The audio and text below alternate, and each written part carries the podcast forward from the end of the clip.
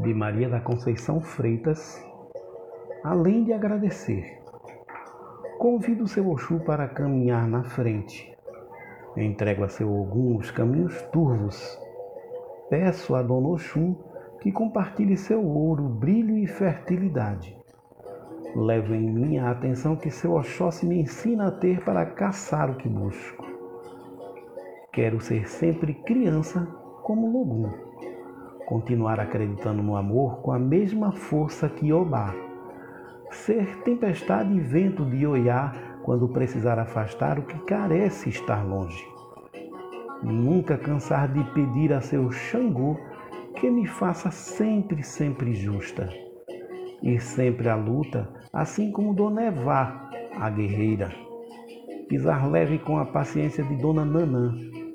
Estar envolvida pelo colorido do arco-íris de seu Oxumaré, o próspero. Quero ter as habilidades de seu Omolu para me curar das feridas da vida. Respeitar a natureza e aprender com seu Ossain o mistério do segredo. Acreditar no tempo de seu Iroco, pois só ele me dará respostas. Emanar a paz para viver no mundo coberta pelo manto de seu Oxalá.